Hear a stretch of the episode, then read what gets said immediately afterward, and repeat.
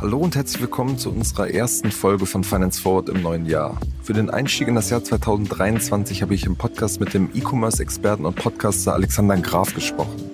Alex kennt man durch seinen Podcast Kassenzone und er ist außerdem Gründer des Startups Spryker. Im Podcast haben wir darüber gesprochen, warum er glaubt, dass Amazon sein Kreditkartenangebot in Deutschland einstellen wird, über seine Prognose für die Klarna Super App, die schon im vergangenen Jahr ziemlich vernichtend war, und warum er wenig Chancen für Embedded Finance sieht. Viel Spaß damit!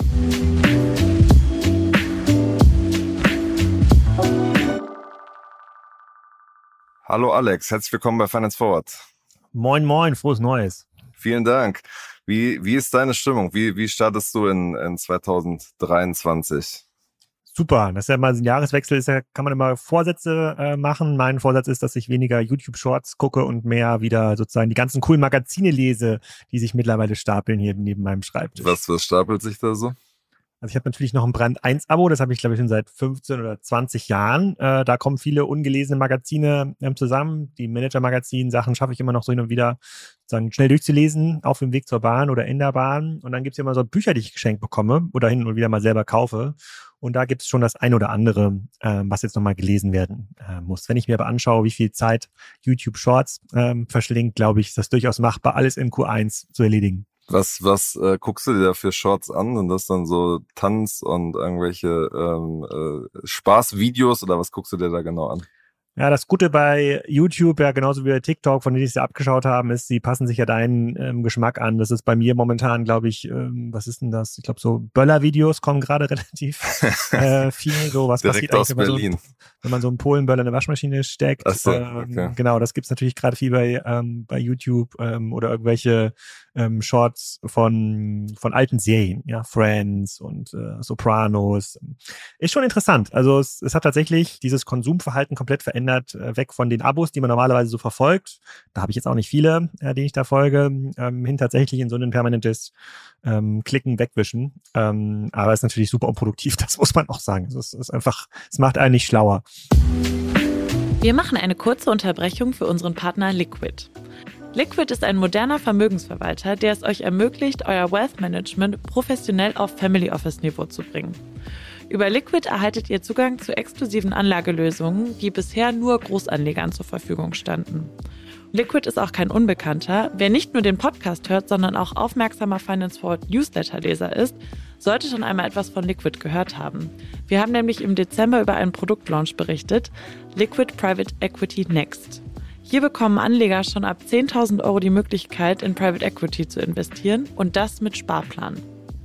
Gerade nach den Herausforderungen, die das Jahr 2023 in Zusammenhang mit Geldanlage mit sich gebracht hat, sehnen sich viele Anleger nach Guidance und nach einem professionellen und vor allem unabhängigen Partner.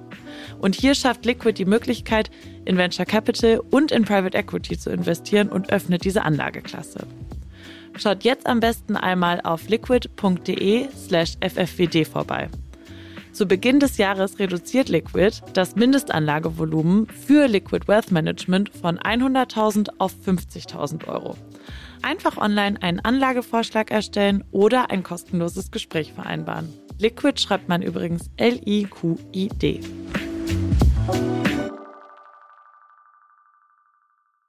Ja, also das ist auch so ein bisschen das Gefühl, was ich oft habe, wenn ich irgendwie auf äh, TikTok mal mal rein rein zappe, dass man irgendwie danach sich so leer fühlt. Also das ist irgendwie so gerade in stressigen Phasen macht man dann das auf und nach so einer halben Stunde oder sowas denkt man so, okay, jetzt habe ich irgendwelche sinnlosen Videos gesehen. Wo, wobei man auch sagen muss, dass ich sozusagen meinen Algorithmus noch nicht richtig trainiere. Man muss ja dann hart darauf achten, was man sofort wegmacht äh, und was man sich anguckt, dass man dann nicht äh, sozusagen dann immer die gleichen wieder sieht. Ja, ja, also ich habe das Gefühl, ist, ähm, ist bei mir ganz gut. Momentan ist ein relativ äh, viel Dave Chappelle äh, Shorts. Ich weiß auch nicht, wer die anfertigt, ob das Leute sind, die Videos von diesen Comedians oder Serien dann extra ähm, ausschneiden, dann in Shorts hochladen. Ich habe natürlich YouTube Premium, dann verdienen die auch gar kein Geld damit. Ich, ich weiß es gar nicht genau. Ähm, Hm. Aber gut, anderes Thema. Aber grundsätzlich ähm, ein Jahr der Vorsätze, äh, weniger Kaffee, weniger YouTube Shorts, sozusagen mehr echte Inhalte, mehr Podcasts machen. Genau, aber siehst du denn für, für Business-Inhalte auch ein, ein, Potenzial, was, was so Shorts, was Reels, was, was TikTok-Videos angeht? Oder ist es einfach von seinem Format her schon einfach viel zu, zu kurz, um da wirklich sinnvolle Inhalte zu verpacken? Leider ja. Leider ist das natürlich ein Teil der Aufmerksamkeitsökonomie, ähm, in der wir uns nochmal befinden. Und derjenige, der es schafft, äh, unser sozusagen Top of Mind Spiel zu ownen, äh, den folgen wir, dort kaufen wir, da entscheiden wir uns dann für denjenigen, der Top of Mind ist. Und ähm, je mehr Zeit wir auf digitalen Interfaces verbringen, desto ähm, desto eher sind das natürlich so ein TikTok, YouTube Shorts, ähm, Shein ist ja gerade auch so eine App, die ja mit ähnlichen Mechanismen auch arbeitet. Und das ist total schwer für Content-Producer wie uns, also du natürlich mit Finance Forward, sozusagen ich mit Kassenzone, die ja darauf ähm, angewiesen sind, dass es Menschen gibt, die sich Zeit nehmen für diese Beiträge oder Inhalte, entweder den Podcast zu hören oder diesen Text zu lesen, die dann auch verarbeiten. Und diese Art von Texten in diesen 10-Sekunden-Formaten bereitzustellen und damit dann in irgendeiner Form dieses Rad anzutreiben, ist total schwer. Also wir tun es natürlich total schwer damit. Ich habe das ja mal probiert, als die Instagram-Welle äh, hoch war und dann hat mir der Elias Wiedes ähm, von einer coolen Agentur aus Berlin mal gezeigt, wie das irgendwie geht. Man hat irgendwie so zweieinhalb Sekunden für sozusagen, um Relevanz zu erzeugen in diesem Short oder dem, damals war es natürlich noch Instagram Reels, glaube ich, heißt das jetzt. Ja. Äh, dann hast du fünf Sekunden für dein für den Botschaft und dann nochmal drei Sekunden für Call to Action. Also in Summe elf Sekunden, Tendenz sinkend, eher so Richtung sechs Sekunden. Das heißt ja, du musst dann, und, und wir, wenn wir das übersetzen würden, würden wir sagen, stopp, stopp, stopp, ich habe einen Finance-Tipp für dich. Ne? Der beste, was auch immer, war jetzt hier in diesem Podcast, der erzählt, irgendwie, äh, wie du Millionär wirst morgen. Jetzt hör rein das fühlt sich ja überhaupt nicht echt an. Das fühlt sich ja für uns total peinlich an, wenn wir sowas irgendwie aufnehmen. Und ähm, wir, können das, wir können uns das ja nicht so nativ erschließen, wie das irgendwie ähm, geht. Also so geht's halt den Menschen aus dem stationären Handel oder aus dem, ähm, dem Retail-Banking, wenn du ihnen neue, moderne Bankenformen ähm, erzählst. Die können das, die können das akademisch erschließen ja, oder kognitiv erschließen, aber die können es nicht sein. Und so geht uns das auch für die Inhalte. Das ähm, macht mir schon äh, ja nicht zu schaffen, ist ja nicht mein Geschäftsmodell, irgendwie äh, Publisher zu sein, aber schon schwierig nach vorne auf jeden Fall. Ich glaube halt, das ist gerade beim ganzen Thema Fintech, Finanzen halt die super Schwierigkeit ist, dann ähm, nicht in diese äh, Falle zu tappen, dann zu sagen, hier, du wirst super schnell Millionär, sondern du musst dein, deine Botschaft muss ja weiterhin ähm, auch noch seriös in Anführungsstrichen bleiben und vieles, was seriös ist, ist halt äh, auch langweilig, ne, weil man halt nicht über, über Nacht Millionär wird. Naja, aber du musst ja, mh, hm, wo habe ich das letzte Mal Shorts gesehen von dem Business Podcast? Das war OMR Robert Geis. Ne? Robert Geis passt natürlich von der Popularität total dazu. Und dann gab es halt so zwei, drei Ausschnitte, dann sagt ja Robert Geis auch immer sehr, sehr ähm, ja, ja nicht sehr harte Sätze, aber Sätze, an die man sich irgendwie erinnert, über Monaco oder über Südfrankreich. Und das kann man natürlich super in so ein 10-Sekunden-Format verpacken. Du kennst den irgendwie, du bleibst drin hängen und dann ist die Wahrscheinlichkeit, dass du mal in den Podcast reinhörst oder wenn dir der Podcast über den Weg läuft, dann da reinzuklicken, ist halt deutlich höher. So, und jetzt muss ich überlegen, vielleicht finden wir so zwei, drei äh, Teile hier in diesem Podcast oder vielleicht noch zehn, aber wo, wo es mal wirklich lustig ist oder wo, wo man denkt, so, ach cool, das könnte man mal ausschneiden, aber reicht das, um das als Shorts zu produzieren, damit dann jemand ähm, ja, wie wir im Grunde genommen, bei TikTok darüber scrollt, dann so hängen bleibt, dann, die werden sich ja denken, hm, wer ist denn dieser Kasper oder wer ist denn dieser Alex? Die sind gar nicht bekannt genug. Uns fehlt quasi diese, äh, uns fehlt quasi diese Basis, ähm, Basisbekanntheit, damit Leute, damit du in deinem eigenen TikTok-Feed dort hängen bleiben würdest. Ähm, plus, wir wissen gar nicht genau, wie wir das da monetarisieren. Also, wie kriegen wir die Leute dann in den eigenen Kanal? Weil die Shorts oder auch bei TikTok haben ja ganz selten so eine Call to Action na, jetzt hier lad das runter, klick diesen äh, Link, mach dies und das. Und das ist reines Entertainment, reine Unterhaltung. Ah, schon, also mir macht das schon zu schaffen, weil ich momentan mir nicht erklären kann oder ich nicht weiß, äh, woher ich die Zeit nehmen soll oder auch die Kreativität nehmen soll, für diese neuen Kanäle Inhalte bereitzustellen. Weil Inhalte zu recyceln aus alten, sterbenden Kanälen, dazu gehört mittlerweile auch Podcast aus meiner Sicht. Also ich glaube, wir sind jetzt schon in so einem Peak angekommen, äh, wo die Aufmerksamkeit dann langsam wieder an andere Kanäle ab, ähm, abwandert. Weiß ich noch nicht. Aber glaubst du denn bei so einer, so einer Business... Doch, ich weiß es, ich weiß es, ich weiß es. Ich sage die Lösung. Ähm, bei so einer Business-Zielgruppe glaubst du trotzdem, dass die ähm, vermehrt auch auf, auf, auf YouTube, ähm, äh, auf TikTok und auf, auf Instagram quasi professionelle Inhalte konsumieren? Ja, oder halt Zeit verbringen. Ob sie da professionelle Inhalte konsumieren wollen oder nur entertained werden wollen, das wissen wir ja ähm, gar nicht, aber sie klauen uns ähm, Zeit. Genau, meine Lösung ist, ich habe meinen Sohn jetzt zu Weihnachten Gaming-PC geschenkt, der wird bald 13 äh, und dann, ähm, ich bilde ihn jetzt erstmal im Bereich Video-Editing aus und dann kommt das Thema Audio.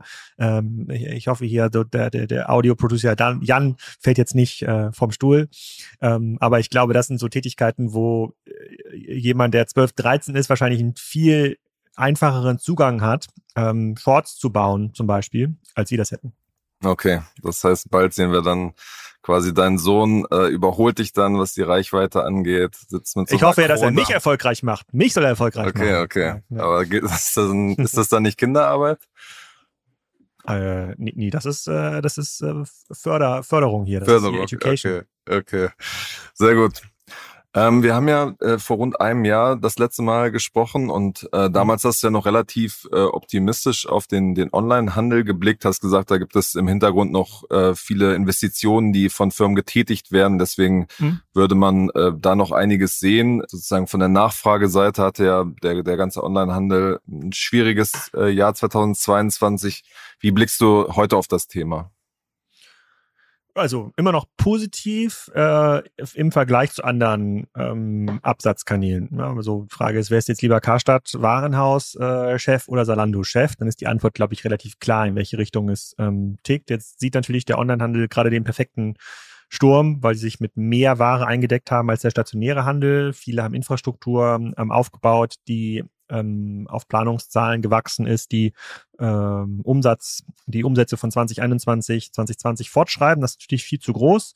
Und viele Onlinehändler haben natürlich ähm, oder haben natürlich das Problem, dass sie äh, noch nicht bei der schwarzen Null angekommen sind oder sehr, sehr äh, nur sehr niedrig über die schwarzen Null-Hürde springen ähm, zurzeit. Das heißt, sie haben eigentlich wenig Geld, haben zu viel Infrastruktur, haben volles Lager, was sie nicht loswerden. Jeden Tag werden die, äh, werden die Stückkosten höher, der Lagerarbeiter wird teurer, die Energie für das Lager, um das zu heizen, wird teurer, der, das Paket wird teurer, die Einkaufspreise werden, ähm, äh, werden, äh, werden höher, dadurch, dass alle das Problem gleichzeitig haben kommen, kommen wir in so eine, eine Gutscheinspirale, die wird auch noch anhalten in den nächsten Wochen und Monaten. Januar ist ja historisch der Monat mit den niedrigsten Preisen äh, im Handel. Also jetzt kann man die besten Rabatte irgendwie ähm, abholen. Das wird sich wahrscheinlich in diesem Jahr noch bis Februar, März hinziehen, äh, weil tatsächlich so viele sind Inventar Thema haben. Das ist ja die einzige Möglichkeit, wenn du dich nicht anders kapitalisieren kannst, ist ja dein Inventar günstig rauszuschieben. Dann kannst du zumindest erstmal deinen Cashflow optimieren. So, für deine Bilanz ist das natürlich schlecht, weil ja die, äh, weil du dann teilweise unter Einstellungskosten verkaufen musst, aber ähm, grundsätzlich ist das die einzige Möglichkeit ähm, für viele jetzt Geld zu bekommen. Das heißt, diese Rabatt- und Gutscheinschlacht geht so ein bisschen weiter.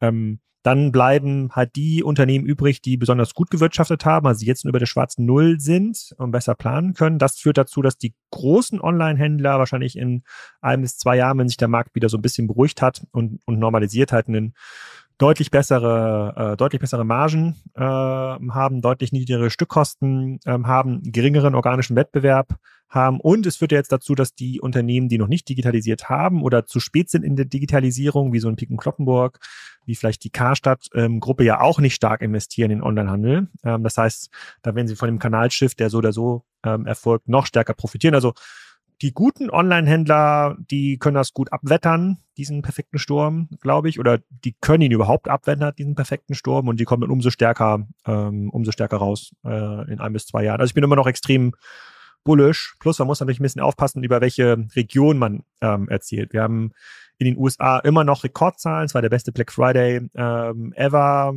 Es gibt nicht so richtig Erklärungsansätze, warum das so ist, weil grundsätzlich wurde da auch so viel Geld gedruckt. Die Verschuldung ist sehr, sehr, ähm, sehr, sehr hoch.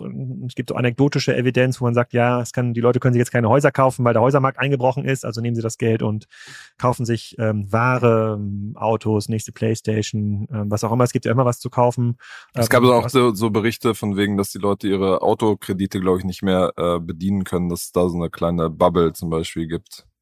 Ja, Autokredite, Hauskredite, es gibt noch mehr so Konsumentenkredite, du hast relativ viele Insolvenzen auch in den USA, aber trotzdem führt es bisher nicht dazu, dass das eine spürbare Rezession ähm, ist ähm, wie wir sie jetzt in Europa ähm, sehen. Du hast andere Regionen der Welt, wo sich das deutlich flacher abspielt. Ja, in Südostasien merkst du natürlich auch Inflationseffekte. Trotzdem hast du zum Beispiel in Ländern wie Vietnam noch Wachstumsraten, Wachstumsraten zwischen 5 und 8 Prozent. Das ist natürlich enorm.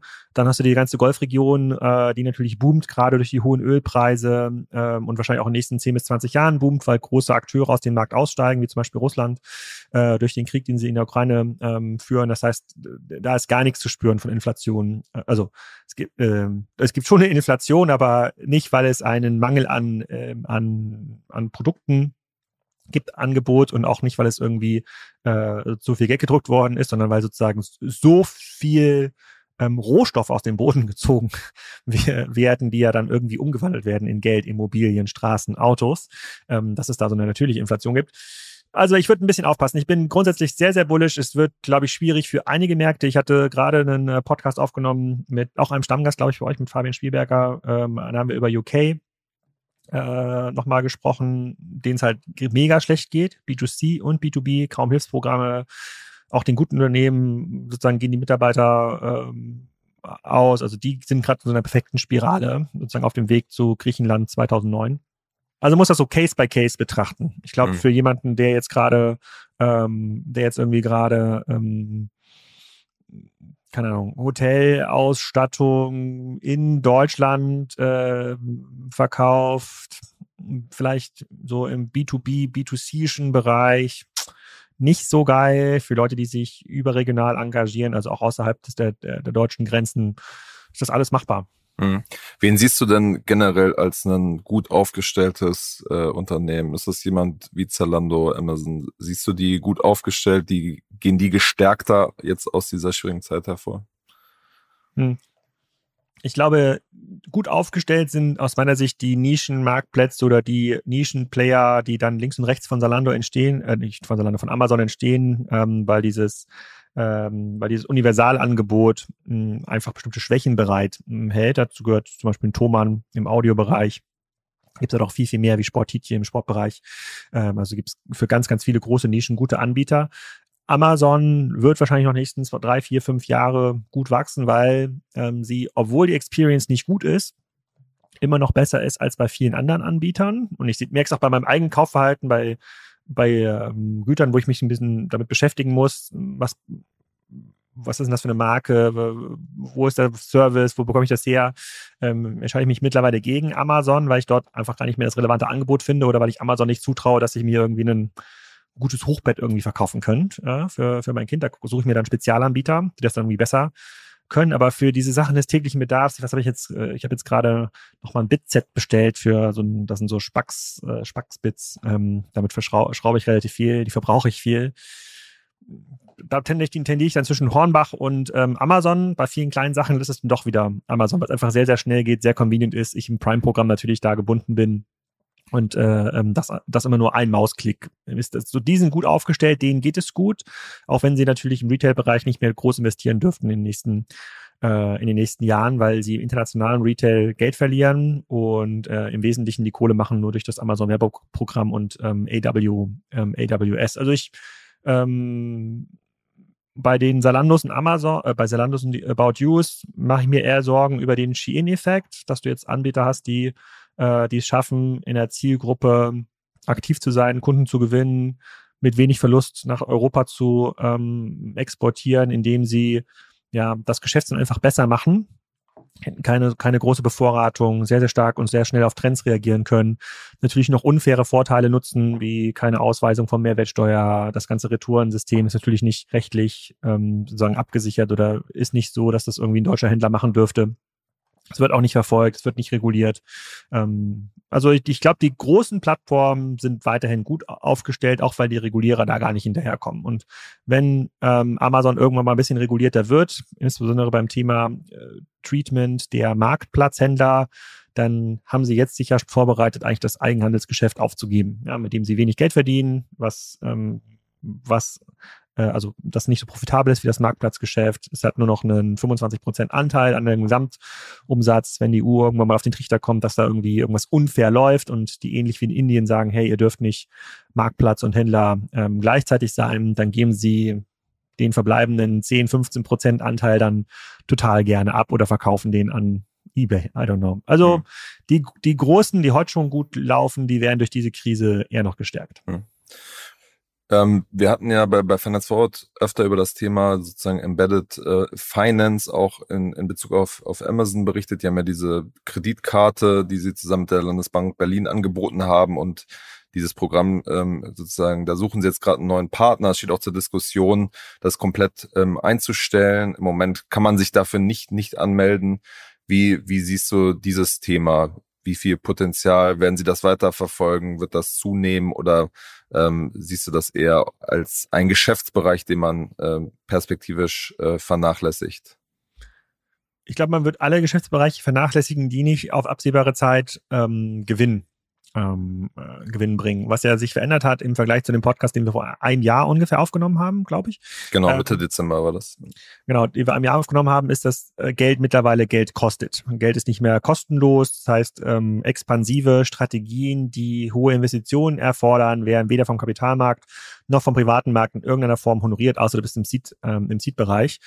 Und ähm, bei diesem Amazon-Kreditkartenprogramm, wo es ja im Wesentlichen darum geht, dass es so einen zwei bis drei Prozent Cashback gab es da, glaube ich, oder so, einen, genau. so, eine Art Kick, so eine Art Kickback für den ähm, für den Kunden, muss man sich ja die Frage stellen: Diese hm, ich weiß nicht, wie groß war das in Deutschland? Eine Million? Zwei Millionen Kunden gab es da? Also da gibt es keine hundertprozentig genauen Zahlen, aber es sind so roundabout eine Million. Ja, die eine Million Leute, die das gemacht haben, um diese drei Prozent äh, zu bekommen, mit denen Amazon ja nicht sozusagen Geld verdient hat, sozusagen durch das Kreditkartenprogramm, weil es ist total schwierig, rein durch die, sozusagen rein durch die Kreditkarte Geld zu verdienen. Würden die jetzt irgendwo anders kaufen, wenn du die Kreditkarte nicht ähm, anbietest, würden vielleicht nochmal die Idealo-Schleife drehen, nochmal schauen, wo es nochmal ein Prozent, zwei Prozent mehr gibt. Vielleicht ja, vielleicht sagen dann 100.000, hey, dann schaue ich mich nochmal ähm, extra rum, aber der Rest bleibt ja trotzdem da. Es spielt also für den Amazon-Erfolg gar keine Rolle. Und jetzt geht es ja darum, gibt es eine Bank, so wie die ähm, Berliner Landesbank, die das ja vorher gemacht haben, die bereit, bis, die bereit ist, für dieses Logo relativ stark in die Investition zu gehen. Also kostenlos die Karten rauszugeben. Ähm, du hast ja ein gecapptes Gebühren, eine ge ge gecappte Gebührenstruktur. Ähm, ähm, gibt es also einen Finanzpartner, der sagt, ich, ich gebe in so eine Kooperation in den nächsten zwei, drei Jahren keine Ahnung, 10 Millionen Euro rein. Ja, dann kann ich die Karten raussenden, ähm, habe das Amazon-Logo äh, bei mir auf der, auf der, auf der Partner, äh, ähm, Seite und habe vielleicht nochmal die Chance, weil ich dann schon mal mit Amazon gearbeitet habe, das gleiche Kooperationsprogramm in Polen, Frankreich und UK aufzubauen. Und da würde ich sagen, diese Bank gibt's gerade nicht. Es gibt keine Bank, die in diese Kooperation Geld reinstecken würde. Das heißt, jeden Deal, den Amazon bekommt, der wird schlechter sein als der Deal, den Amazon äh, mit der mit der Berliner Landesbank gemacht hat vor ähm, vor drei Jahren. Ähm, da wäre so meine, ich glaube, sie geben es auf. Mhm. Okay. Also äh, ich meine, die, die finde ich auch entscheidende Frage ist, ähm, dass sie, dass sie das jetzt so neu aufgesetzt haben, dass äh, überhaupt in Frage steht, ob es das äh, dieses Rabattprogramm noch gibt, wo ich mir dann denke, so eigentlich alle, die es benutzen, benutzen es ja nur gerade dafür. Und wenn man das jetzt quasi noch unattraktiver macht, ist dann quasi auch auf der Nachfrageseite, finde ich, die große Frage, für wen ist es überhaupt noch äh, spannend aus Nutzersicht, ne? Und ohnehin alle, alle kostenlosen Perks, die es in den letzten Jahren gab, weil die meisten E-Commerce-Unternehmen eine sehr, sehr expansive Strategie gefahren haben. Kostenloser Versand, kostenlose Retouren, kostenloses Whatever, sozusagen sehr schnelle Vorabüberweisung der sozusagen der Retour, der Retouren, ähm, ähm der, genau, der Retourenwerte, wenn man bei Amazon was zurückschickt, ohne das Paket eingesendet zu haben, das ziehen, das sammeln die alles wieder ein. Das, das wird es nicht mehr geben. Also jeder Online-Händler, also jeder Händler muss sich darüber Gedanken machen, wie verdient er Geld. Und man wird erstmal die Sachen aufgeben, die Geld kosten.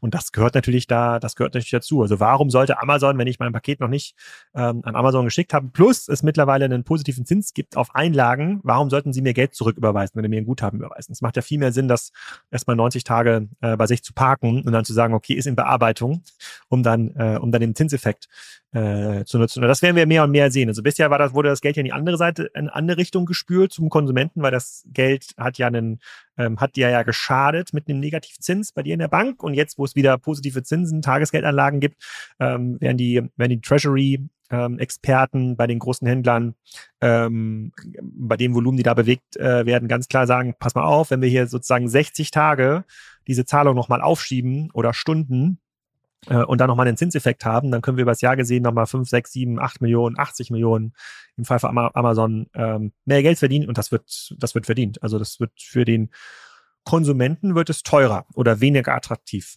Hm. Wie siehst du das dann generell, was, was andere Online-Händler angeht? Da gab es ja mal ähm, zu einer auch ganz anderen Zeit, gab es Gedankenspiele bei Gorillas, da irgendwie so eine äh, Kreditkarte einzuführen äh, als Kundenbindung, als Bonusprogramm. Bei Zalando wäre das denkbar, also bei allen Großen, die schon vielleicht auch eine relativ treue ähm, sozusagen ähm, Nutzerschaft haben, wäre das zumindest denkbar. Ähm, wie, wie, siehst du, wie siehst du das? Ähm, ja, ich glaube, dass ähm, das ist gleichzusetzen mit dem, mit der ähm, MVNO ähm, Welle, die wir vor zehn Jahren gesehen hatten. Also diese Mobile Virtual Network Operator Welle, wo eigentlich jeder größere Händler, jede größere, jeder größere Anbieter versucht hat, selber MVNO zu werden. Ich glaube, die letzten übrig geblieben sind, sind glaube ich Aldi Talk.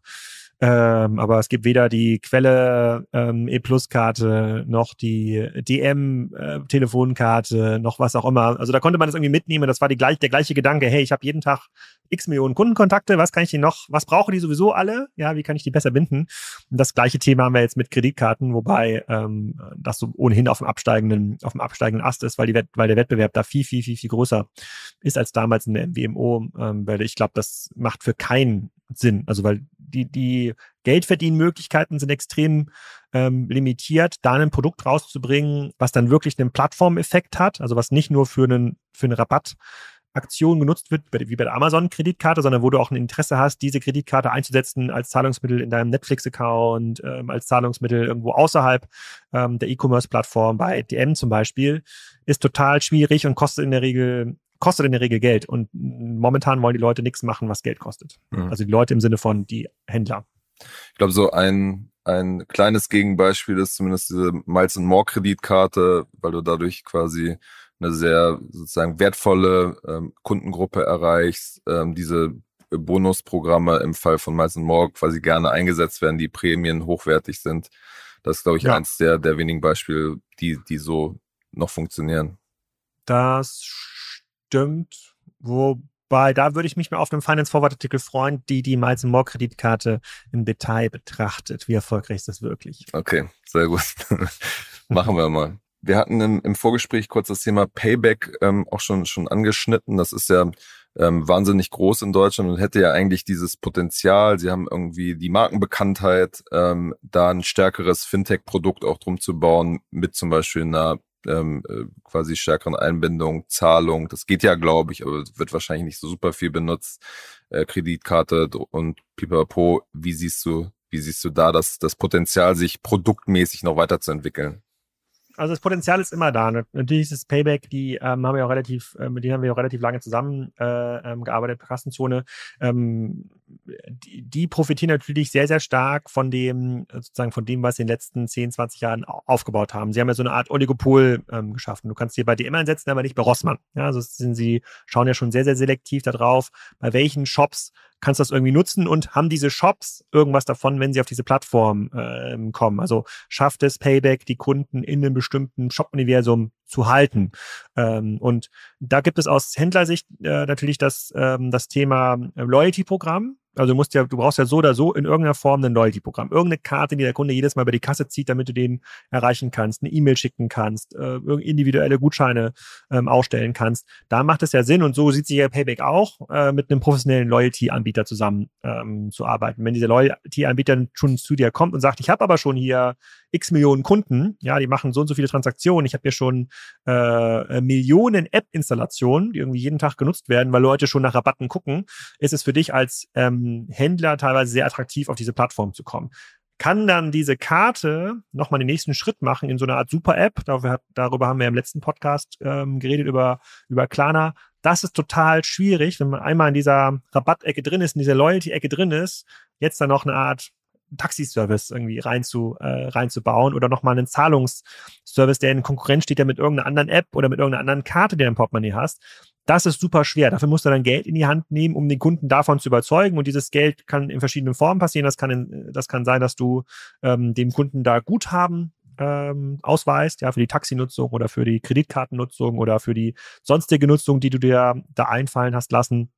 Das kostet irgendwie Geld. Das kann irgendwie sein, dass du, äh, ähm, dass du dort Anbieter exklusiv an dich bindest, dass du nur mit der Payback-App bei Gorillas bestellen kannst, äh, zum Beispiel. Das würde dich auch Geld kosten, zwei, drei Millionen. Und wie gesagt, wir sind in einer Phase, in der alle Dinge, die nach vorne hin Geld kosten, die nicht proven sind, also wo es quasi jetzt keinen klaren Case gibt, das ist der, das ist der Payback in den nächsten zwölf Monaten, ähm, das wird, äh, das wird nichts. Also auf dem Papier gibt es da ganz, ganz viele Sachen. Ich glaube, Payback hat eine super Ausgangsposition und ähm, die werden sich aber, also wenn ich ein Payback-Stelle wäre, würde ich mich darum kümmern, dass ich noch stärker integriert werde bei den Händlern, dass ich im Grunde genommen noch eine stärkere B2B-Proposition habe für einen DM zum Beispiel, irgendwie noch, noch mehr Loyalty, coolen Stuff machen kann für die, äh, für die DMs, damit die bereit sind, eben nicht nur mehr äh, Transaktionsgebühren zu zahlen pro Einkauf oder für jeden Payback, Punkt, sondern sagen, hey, ich brauche, ich möchte das Payback Dashboard haben. Ich möchte irgendwie diese, diese, diese, die super Individualgutscheine haben vom Payback oder, oder was auch immer. So, und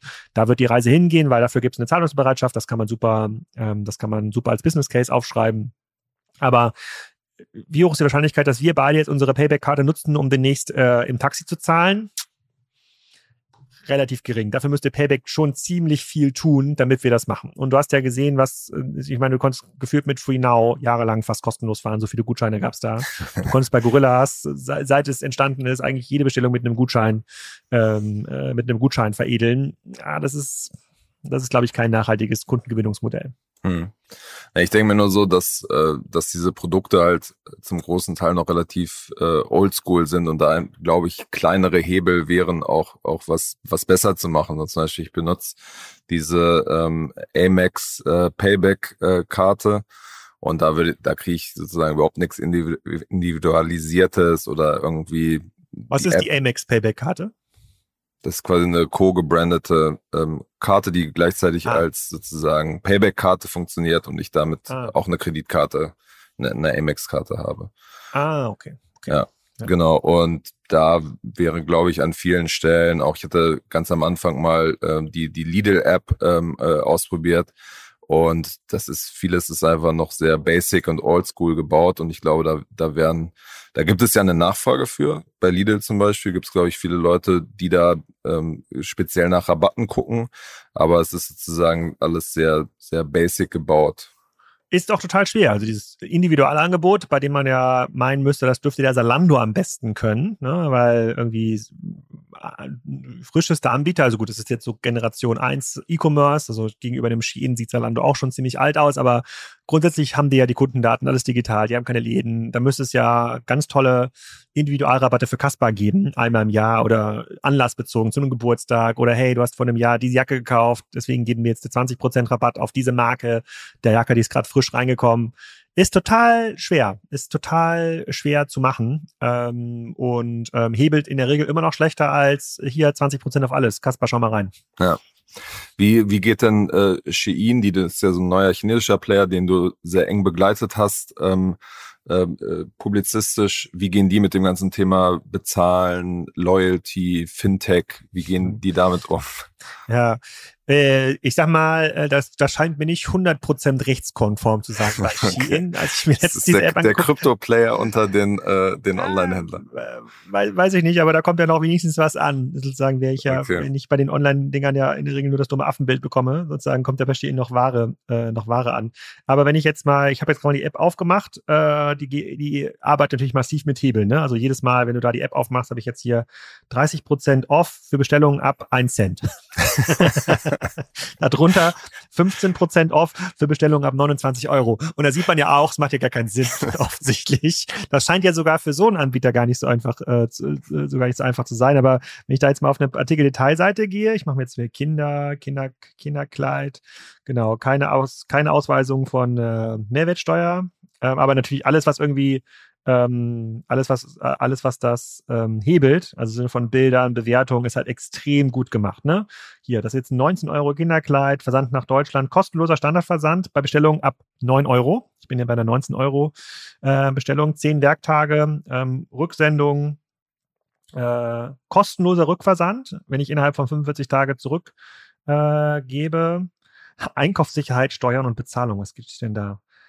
Deine Zahlung bei Shein wird mit globalen Zahlungspartnern, Payback, Klarna, Google Pay, ja, alles Stand, alles Standard, Standardkram. Es macht halt, macht, macht den Leuten halt extrem ähm, einfach. Äh, und wenn du je mehr, also die setzen jetzt nicht darauf, dass du das, die Shein-Zahlungs-App nutzt, soweit sind die noch nicht, aber die setzen natürlich hart darauf, dass du in dieser App durch, durch Punkte ähm, sehr, sehr viele Rabatte dir erarbeiten kannst. Ne? Durch Weiterempfehlung von Produkten, äh, durch Vertecken von Produkten, durch Bewertung von Produkten, das Hochladen von Bildern gibt dir nochmal extra Punkte. Und das ist so eine Zielgruppe, wo irgendwie, wo jede 50 Cent Rabatt zählt äh, extrem addictive, wie so ein wie so ein Shopping Casino. Das ist schon ähm, schon schon ziemlich cool. Also die kümmern sich nicht darum, wer die Zahlung übernimmt, weil die wissen, dass äh, die Unternehmen, die die Zahlung übernehmen, damit ohnehin Probleme haben, Geld zu verdienen. Da, küm da kümmern sie sich jetzt gar nicht, gar nicht so drum, sondern die kümmern sich darum, dass mehr Kunden in diese Plattform kommen. Mhm. Hast du denn da schon mal äh, was drüber bestellt eigentlich? Ja, ist aber noch nie angekommen. das, ja, habe ich, hab ich, hab ich schon probiert. Bei Wish habe ich das auch probiert. Bei Wish habe ich, was habe ich da gestellt? Wann war diese Wish, Wish-Hype war vor zwei Jahren, glaube ich. Habe ich so eine, so eine, so eine Fake-Golduhr bestellt, glaube für fünf Dollar. Äh, die habe ich dann aber verschenkt im, im, beim Karneval. Aber die ist zumindest Und, angekommen, ne? Die ist angekommen und so eine, so eine LED-Kopflampe. Und die habe ich noch. Die nutzen wir tatsächlich ähm, hier aktiv auf dem, auf dem Hof. Braucht man manchmal, wenn man das Pony reinholt oder sowas. Okay. Ähm, braucht man so eine Kopflampe. Die, die, die funktioniert. Und was hattest du bei, bei Shein bestellt? Was habe ich denn bei Shein bestellt? Weiß ich gar nicht, Socken oder sowas? für weiß für ein Cent. Ja, okay. ab, ab ein Cent äh, kostet äh, 30 Prozent Rabatt. Ja, und dann noch im Warenkorb kriegst du dann nochmal irgendwie nochmal 20 Prozent Rabatt. Also es scheint, ist schon schwer, quasi äh, aus der Plattform ähm, rauszukommen. Viele Händler berichten ja davon, dass sie äh, Warenkorbabbrecherquoten von teilweise 50 Prozent haben. Ja, wenn die Leute dann ans Zahlen gehen, das wirst du bei Shein, glaube ich, nicht haben. Da wirst du so mit Rabatten reingezogen. Wenn du dann die, wenn du dann den Warenkorb abbrichst, dann kommt drei Stunden später noch eine E-Mail. Übrigens hier nochmal, noch mal drei Euro extra. Übrigens hier nochmal, wenn du das jetzt bestellt, kriegst du nochmal zehn, äh, zehn Dollar auf die nächste Bestellung. Also, boah, das ist schon die Taktung, mit der die da Messages raushauen, die ja schon sehr, sehr, sehr, sehr individuell sind dann, äh, wenn der Warenkorb befüllt ist, ist schon gut, ist schon gut. Aber wie gesagt, kämpfen wir auch mit unfairen Mitteln, ja, Mehrwertsteuerausweisung, Retouren, Sachen, ähm, ja, die Qualität ja, man sollte nicht zu nah ans Lagerfeuer gehen mit den Schienen-Sachen. okay, sehr gut, ja. Ähm, Genau vor einem Jahr, als wir das letzte Mal gesprochen haben, war ja Klarna, ein Buy Now Pay Later Anbieter, war da äh, das große Hype-Thema. Die hatten damals so eine, so eine Shopping-Super-App äh, gestartet. Du warst äh, damals schon äh, sehr skeptisch. Ich habe mich da auch zu einer, zu einer Wette hinreißen äh, lassen. Ja, was war denn die Wette? Erzähl noch mal. Die Wette war. Was ähm, habe ich gewonnen? äh, ein Kasten Bier. Aber beziehungsweise ähm, sozusagen, wir können die Wette insofern nicht ganz einlösen. Du hast, die Wette war nämlich, äh, dass Finance Forward äh, Leserinnen und Leser, dass wir sie sozusagen zu dem Zeitpunkt befragen und jetzt befragen, ähm, äh, sozusagen, ob die, die Nutzung der Shopping-App zugenommen hat oder nicht. Ja. Aber ähm, ich gebe dir den Punkt natürlich trotzdem, weil ähm, sozusagen die das Unternehmen ähm, ja, glaube ich, äh, eine wahnsinnige Krise nach diesem Hype durchlebt hat, ähm, ähm, die man damals, glaube ich, in dem Ausmaß auch noch nicht äh, hat kommen sehen, aber die natürlich trotzdem sozusagen auch gezeigt hat, dass dieses Shopping-App-Modell nicht in der Art und Weise gezündet hat, wie sie sich das, glaube ich, äh, äh überlegt haben. Ja, Genau. Und das war ja, die Frage ist, warum solltest du diese Shopping-App nutzen? Und das ist ja die gleiche Idee, war die mit dem MVNO, ja, von Otto oder, oder Quelle. Das war, das war keine Idee, ähm, die auf bestehende Kundennachfrage getroffen ist, sondern es war, ein, es war eine Papieridee. Ja, wie können, wie können wir mehr Geld verdienen? Weil im Kerngeschäft das haben wir die Klarna-Zahlen gezeigt. Ist total schwierig, Geld zu verdienen. Wir haben also die Kunden. Wie können wir die Kunden enger binden? Wie können wir vielleicht noch ein bisschen äh, Affiliate-Fee mitverdienen? Dafür müssen die Kunden, dafür müssen wir vorne ran an den Kunden. Ähm, und das ist ohnehin eine extrem problematische äh, Proposition, weil man dann von einem B2B-Unternehmen ein, in ein B2C-Unternehmen äh, migriert. Dafür hat Klarna weder die Ressourcen noch die Kompetenzen noch die Historie, die das irgendwie zeigt, dass ein erfolgreiches B2C-Produkt bauen, ähm, äh, bauen können. Und dann mit so einer schwachen Proposition, die sagt, komm, wir listen einfach die Produkte auf, die ohnehin per Klarna gekauft sind, in einer, in einer Shopping-App, ähm, ohne die ganzen neuen Hebel, die ja ein Shein jetzt gerade zeigt. Also hätte ein Klarna das gemacht, was Shein zum Beispiel äh, äh, macht, ja, die ja sehr, sehr erfolgreich auf TikTok äh, werben, die extrem, sozusagen, die viel besser sind, in die individuelle Produkte anzubieten, die viel besser Bewertungen ähm, äh, sozusagen auf die Plattform bekommen, so abzüglich dieser ganzen illegalen Vorteile, die Shein momentan noch äh, vereinnahmt, dann hätten sie ja vielleicht, ganz vielleicht ähm, einen Vorteil gehabt gegenüber einem, gegenüber der Zalando-App oder gegenüber einer anderen ähm, App. Aber so einfach eine weitere App, wo Produkte drin gelistet werden, die ich dann da kaufen soll, weil ich mit Klarna bezahlen kann, was ich überall auch kann. Ja, das ist schon echt schlecht. Ja. Wobei man auch sagen muss, dass ähm, wenn man sich jetzt zum Beispiel PayPal auch anguckt, ähm, Revolut, N26, die ja alle diese Super-App-Pläne mhm. mal postuliert hatten in dieser Hype-Phase, auch um mhm. ihre Bewertung irgendwie zu, zu rechtfertigen. Mhm. Da ist bei allen in diesem Jahr äh, jetzt nicht super viel passiert, weil sich der, der Fokus einfach wieder ähm, äh, verschoben hat. Und ich glaube, dass das an der einen oder anderen Stelle schon theoretisch funktionieren kann, dass man äh, Leute zum Beispiel über attraktive Rabatte dann in andere, in andere Kategorien reinholt. Ich meine, bei Free Now, wenn die irgendwie gute Rabatte ähm, äh, anbieten, nut nutzt man die ja immer wieder. Und die große Frage ist halt immer, wie, wie nachhaltig hm. ist sowas dann, ne? Ja. Ja. Ähm, bei Free Now da brauche ich ja die Rabatte dann, das ist ja eine App, die nutze ich in der Regel nicht so oft, ja, oder je nachdem, wo ich irgendwie wohne, sozusagen welches Mobilitätsdevice ich ja nutze, da kann es natürlich sinnvoll sein, dass da irgendwelche Rabatte Guthaben drin sind, damit ich auch bei der nächsten Rollerfahrt oder bei der nächsten Taxifahrt oder bei der nächsten was auch immer ähm, die Mobilitätsdevice ich da nutze, wieder an Free Now denke, damit ich immer oben bin. Ah, da habe ich noch 10 Euro oder 5 Euro. Ähm, äh, bei den anderen, ich, ich sehe einfach bei diesen anderen Apps oder bei diesen angeblichen Super-Apps halt noch nicht, wie die sie mich da binden sollen. Und das Super-App-Modell ist natürlich total cool. Wenn du es natürlich schaffst, jetzt wie in Vietnam oder Jakarta oder in, in Indonesien oder in Brasilien, da gibt's da gibt's ja überall Super-Apps. Ja, hast du auch mittlerweile in, ähm, in äh, ähm, hast du mittlerweile auch in anderen Ländern. Ich hatte gerade einen Podcast aufgenommen mit einem mit dem Reinigungsservice äh, aus Kuwait, äh, die da rund um das Thema Reinigung noch ähm, ganz, ganz, ganz, ganz viele andere sozusagen, da ist noch Gassi gehen, Hundefriseur, was auch immer, sozusagen, die bauen immer mehr Services auf, weil diese Zielgruppe genau das irgendwie brauchen. Die werden dann gerade, ähm, die werden gerade super Apps, das ist immer attraktiver die kommen natürlich aus so einer Nachfrage-Proposition. Ja, das ist irgendwie so ein wachsender Markt, ist noch nicht besetzt. So, da kannst du mit schlauen Services, mit der Digitalisierung von bisher noch nicht digitalisierten Services, Wäscheservices, Hundesalons, Friseurs, was auch immer, kannst du noch was erreichen. Wir sind aber in einem Markt, der im Wesentlichen einen Verdrängungswettbewerb ähm, ähm erzeugt. Alle haben in irgendeiner Form schon einen, einen digitalen Zugang. Du musst diesen Zugang halt deutlich besser machen. Du musst die Kunden anderen Anbieter von anderen Anbietern abwerben. Das ist schon mal extrem teuer. Du musst beweisen, dass du diese Kunden binden kannst. Und du musst jetzt auch noch beweisen, dass du mit jeder Transaktion Geld verdienen kannst. Das ist einfach viel, viel, viel, viel schwierig, schwieriger. Und ich will jetzt nicht sagen, dass ich eine bessere Idee hätte für Klarna. Ähm, aber diese zu, zu sagen, dass man Super-App werden will, mit so einer schwachen Value Proposition, das finde ich schon erstaunlich schlecht. Hm. Was würdest du denn äh, schätzen, wie viel ähm, Leserinnen und Leser von Finance Forward äh, die App schon äh, benutzt haben? Wie viel Prozent der Leser? Nee, also wir haben quasi eine Umfrage gemacht. Ja. Ähm, an der haben äh, immerhin 250 Leute äh, teilgenommen. Okay. Ähm, mhm. Und da haben wir halt unter anderem gefragt, äh, ob sie diese, diese App benutzen oder nicht. Als Endkunden-App. Ich meine, ich kann ja die kleine genau. App haben als Zahl-App. Okay, als Endkunden-App von 250. Wann hast du das gefragt? Anfang 21? Genau, ja. ja das, war, das war im äh, Februar war das ungefähr. Also von 250. Sieben. Sieben. okay. Nee, es waren äh, 20 Prozent.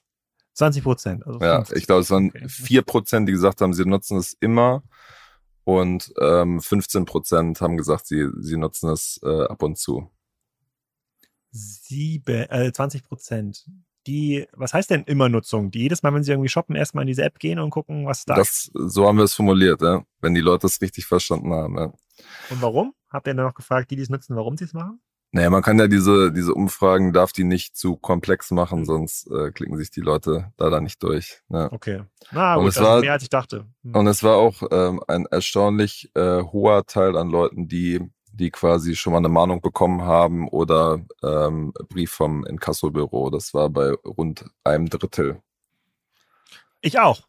Ja? Ich habe irgendwann mal, ja, äh, aber jetzt nicht, weil ich das irgendwie nicht zahlen wollte, sondern weil man irgendwo diesen Prozess aus Versehen auf äh, Zahlung auf Rechnung von Klarna geklickt hatte, statt keine Ahnung, Kreditkarte oder ich zahle meistens mit äh, PayPal tatsächlich, weil es am schnellsten geht. Ähm, und dann habe ich diese E-Mail in dem ganzen E-Mail-Wust, die man ja irgendwie bekommt, wahrscheinlich irgendwie wegsortiert unter Shopping-E-Mails, irgendwie bearbeitet und dann kam irgendwann eine Mahnung von ähm, Klarna oder von irgendeinem Kassobüro ähm, halt über diese Klarna-App. Also es ist super inconvenient für mich. Also Zahlungsauf ich will überhaupt nicht Zahlungsrechnung haben. Ja, ja. Würdest du denn äh, bei, bei PayPal, ähm, was würde dich da überzeugen, irgendwie zum Beispiel deine Bitcoin über, über die PayPal-App zu, zu kaufen oder Aktien zu kaufen oder dein Konto darüber zu lau laufen zu lassen? Zahl, ich zahle fast alles über PayPal. Also, ja. Also, ich bin ja nicht, ich mache ja ich mache keine Investments, äh, also weder privat noch in Aktien noch äh, sozusagen kaufe ich irgendwelche äh, Bitcoins. Ähm, aber ich, überall, wo ich quasi PayPal anklicken kann, wenn ich irgendwas sozusagen im Checkout bin, jetzt außer bei Amazon, da ist, ist natürlich, ähm, was ist denn bei Amazon überhaupt hinterlegt? Ich glaube, da ist auch Amex hinterlegt. Aber das ist sowieso, da, da gibt es irgendein Zahlungsmittel, was hinterlegt ist, aber überall anders klicke ich entweder Checkout bei Amazon oder PayPal an. Ja. Okay. Das ist am einfachsten. Aber würde PayPal dich da kriegen, wenn sie sagen so, hey, wir können dir auch noch ein, ein Konto geben, zum Beispiel, was, was dir einfach noch bessere Konditionen irgendwie gibt als, als bisher? Würde dich das? Mich nicht, weil mich quasi diese halbe Prozent oder Prozent äh, sozusagen, was mir anbieten würden, das macht für mich keinen Unterschied oder erzeugt eine Komplexität, die ich gar nicht haben möchte. Dann zahle ich lieber ein Prozent quasi mehr äh, auf das Jahr gesehen, auf meine Käufe. Also ich nehme diesen Rabatt, äh, ich nehme diesen Rabatt irgendwie nicht äh, nicht mit, aber ich sehe natürlich, dass es eine relativ große Zielgruppe gibt, die total heiß ist auf diese Rabatte. Das sieht man ja an der Payback-Nutzung zum Beispiel. Sieht man ja auch an der MyDeals-Nutzung, ja, die ganz, ganz heiß äh, darauf sind, aber mich würden sie nicht überzeugen können. Also wenn es noch einfacher mh, hm, ginge, wenn sie vielleicht noch besser strukturieren könnten, sozusagen in welchen Kategorien ich was gekauft habe, keine Ahnung, Energie, äh, Lebensmittel, Tiernahrung, so, und mir da irgendwie Statistiken geben, ähm, dann würde ich das machen. Mhm. Aber da konkurrieren die jetzt zum Beispiel mit Amex, weil hinter PayPal liegt natürlich ja irgendein äh, Zahlungsanbieter. Ähm, Amex, die Kreditkarte deiner Bank, Konto, Lastschrifteinzug deiner Bank, ähm, whatever. So, und die wollen ja auch diese Daten haben, damit sie mir solche Auswertungen geben können. Mhm, ja.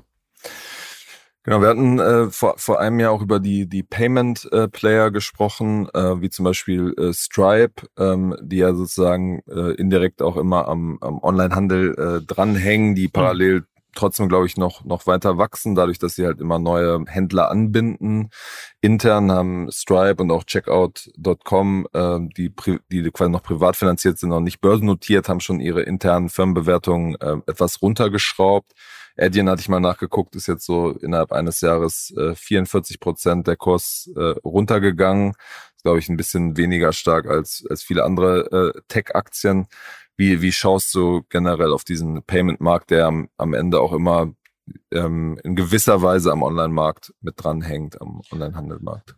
Also grundsätzlich positiv, weil der Online-Markt ja weiterhin wächst, also insbesondere im Vergleich zum stationären Markt halt sehr, sehr stark wächst. Ähm, die Anbieter, die eine sehr, sehr starke B2B-Proposition haben, also sehr professionell aufgestellt sind, globale Payment-Propositions anbieten können, wie den Stripe, wie den, wie den Adyen, ähm, haben immer noch einen extrem hohen sozusagen äh, Net New Logo ähm, Zuwachs äh, sozusagen Year for Year, plus da kommt noch mehr Volumen, Volumen drüber. Es gibt ähm, bei den meisten Anbietern zunehmend äh, Nachfrage nach komplexeren Payment-Möglichkeiten, Subscriptions, individuelle Rabatte, äh, sozusagen Cross-Border-Transaktionen, bei denen die Zahlungsanbieter helfen ähm, können. Du siehst bei einem Sh äh, Shopify, dass der ganze Payment-Bereich eigentlich schneller wächst als der ähm, als die anderen Solution-Bereiche, als die anderen Abo-Bereiche. Sie machen ja Warenvorfinanzierung, ne, sagen, sie helfen bei der Payment, beim ganzen Thema Payment. Das macht natürlich für einen großen Anbieter wie Shopify auch Sinn, das irgendwie selber aufzubauen, weil das so viele hundert Millionen sind, die da durchlaufen. Ähm, äh, laufen. also weiterhin stark wachsender Markt, ähm, auch ein Markt, wo es noch ausreichend große Nischen ähm, gibt. Es gibt Payment-Anbieter, die können halt besser mit einem Siemens integrieren äh, ähm, als andere, ja, wenn das irgendwie ein globales ein globaler Deal ist. Hm, ob die Bewertungen jetzt fair sind, ob da, ich weiß nicht, was irgendwie Stripe bewertet ist, aber auch im Bereich so 70, 80 Milliarden, ähm, glaube ich, ähm, das ist immer schwer zu sagen, weil auch die müssen ja nachweisen, dass sie Geld verdienen, dass die für mich attraktiver sind als Unternehmen, die in einem B2C-Wettbewerb sind, also wie zum Beispiel ein Revolut oder äh, N26 oder einen, einen Klarna, das steht, das für mich klar. Also das sind deutlich attraktivere, äh, deutlich attraktivere Geschäftsmodelle, viel besser zu verteidigender Kundenzugang, äh, ähm, viel, äh, viel profitablere Businessmodelle. Und Profitabilität wird ja immer ein bisschen negativ gesehen oft, aber du brauchst halt diese Profitabilität und auch mal schlechte Phasen abzupuffern, um das Produkt zu investieren, um, um innovieren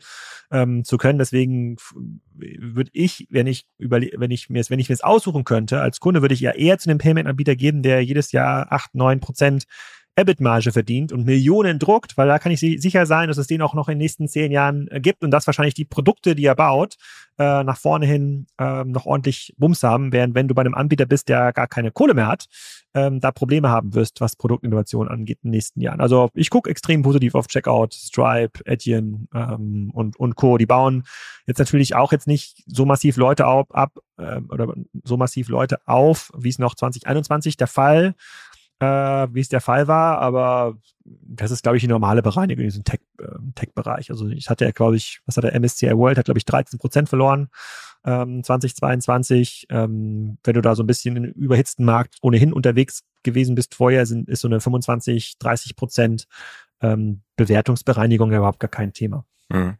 Wie siehst du dieses, dieses Thema bei Now Pay Later, also Rechnungs- und Ratenkauf für Geschäftskunden? Da gibt es ja einige Spezial-Payment-Anbieter wie, wie Mondo oder Billy oder äh, Topi, die angetreten sind, um gen genau das quasi, was in B2C schon funktioniert, auf äh, B2B zu übertragen, haben da ähm, sehr, sehr hohe Finanzierungen bekommen.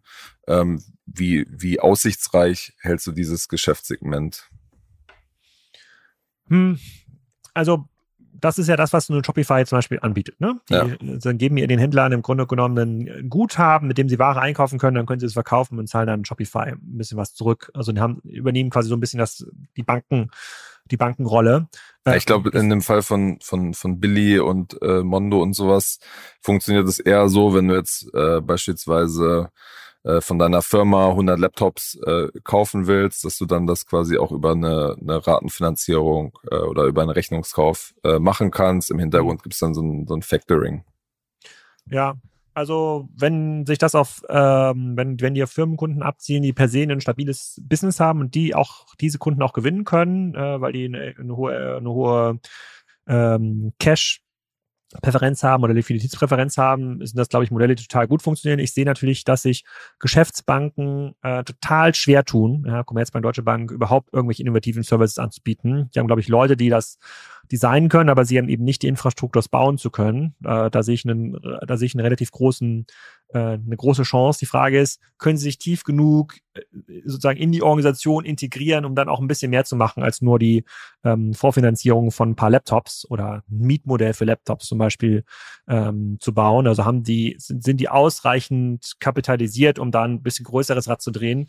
Grundsätzlich glaube ich ja. Also sehe ich, sehe es sehr, sehe ich sehr positiv, wenn sie natürlich auf Unternehmen abzielen, die ohnehin ein bisschen Schwierigkeiten bei der Zahlungsmoral oder bei der Zahlung generell ähm, haben, dann laufen sie dasselbe Problem wie die Buy Now, Pay Later Anbieter im B2C-Bereich, weil da spricht ja vor allem Kunden an, die sich ja das Produkt eigentlich nicht leisten können, was sie sich gerade kaufen. Und irgendwie den Starbucks-Kaffee in fünf Monatsraten abzutragen, Ähm, da frage ich mich dann schon, das ist zwar ein schönes, äh, schönes Konstrukt äh, für die, äh, sozusagen für die Pay Now, Pay, Now, Pay Later Themen, aber ich glaube, das offenbart ein dahinterliegendes Problem, was äh, das Geschäftsmodell eher, ähm, eher angreift. Dass das irgendwie geht, den Kaffee in Raten zu bezahlen, fair enough. Macht das Sinn? Nein. Ja, nein, das stimmt. Das äh, äh, promotet übrigens PayPal auch mittlerweile relativ äh, prominent äh, in der App, dass man äh, irgendwelche äh, 15 Euro Dominos äh, Rechnungen dann äh, über, über eine Ratenzahlung mit 12 Prozent Zinsen quasi vorfinanzieren kannst. Ja, also ich glaube, nehmen wir mal quasi den moralischen Teil dieses Geschäftsmodells irgendwie raus, die Kunden dann so eine, so eine, so eine Kreditfalle zu locken.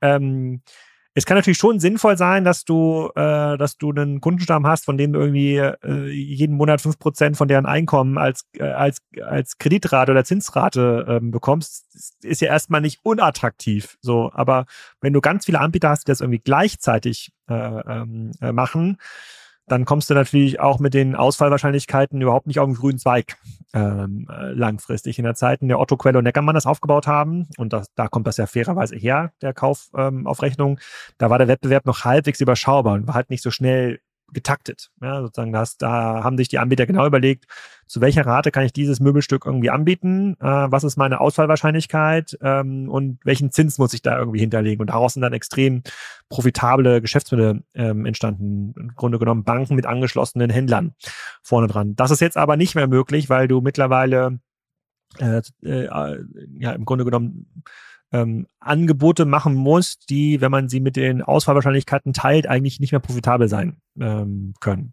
Also ja. schon schwierig. Sehr gut. Zum, zum Schluss noch die, die Frage. Wir haben jetzt äh, letztes Jahr über Klarna hast du angezählt, die Shopping-App. Ähm, wenn wir uns jetzt in einem Jahr wiedersehen, welcher der ähm, vielleicht noch Services, Fintech-Angebote, die bislang noch groß sind äh, und beliebt sind, wird da seine Krise erlebt haben? Ja, offensichtlich ja die ähm, Amazon-Kreditkarte. da haben wir ja schon gesprochen. Ich glaube, die, die gibt's dann, äh, die, äh, die, die, die gibt's dann, die gibt's dann nicht mehr. Und ich glaube, der eine oder andere, äh, ich, ich bin der Meinung, dass wir wahrscheinlich Ende des Jahres nicht mehr äh, den klassischen Kreditkartenstand sehen am Flughafen oder am Bahnhof, wo irgendjemand von der Hanseatic Bank steht und versucht, dir auf dem Weg zum, zum Flugsteig noch eine Kreditkarte ähm, anzudrehen. Ich glaube, das wird, äh, das, das, das geht raus. Die klassischen klassischen Kreditkartenanbieter ohne großen Hebel, ohne großes Loyalty-Programm, wie du schon sagst, also das Amex, Amex hat ja auch ein riesen Loyalty-Programm oder das Miles More Programm zum Beispiel, wird es total schwer. Ja. Alles klar, Alex, dann vielen Dank für deine Zeit und dann äh, sehen wir uns, äh, in einem, hören wir uns in einem Jahr wieder, äh, um dann zu gucken, was eingetreten ist. Guten Jahresstart auf jeden Fall und bis zum nächsten Mal bei Finance Forward ich freue mich schon auf den Kasten Bier zusammen mit einigen Finance Forward Hörern, sozusagen, den wir dann gemeinsam konsumieren bei euch. Das machen wir. Tschüss. Das machen wir. Bis dann. Ciao, ciao. Das war's schon für diese Woche. Ich hoffe sehr, dass es euch gefallen hat. Bei Feedback meldet euch gerne unter der Mailadresse kaspar.schlenk@financefwd.com oder schreibt mir in den sozialen Netzwerken. Und wir freuen uns natürlich über positive Bewertungen in den Podcast-Playern. Bis nächste Woche.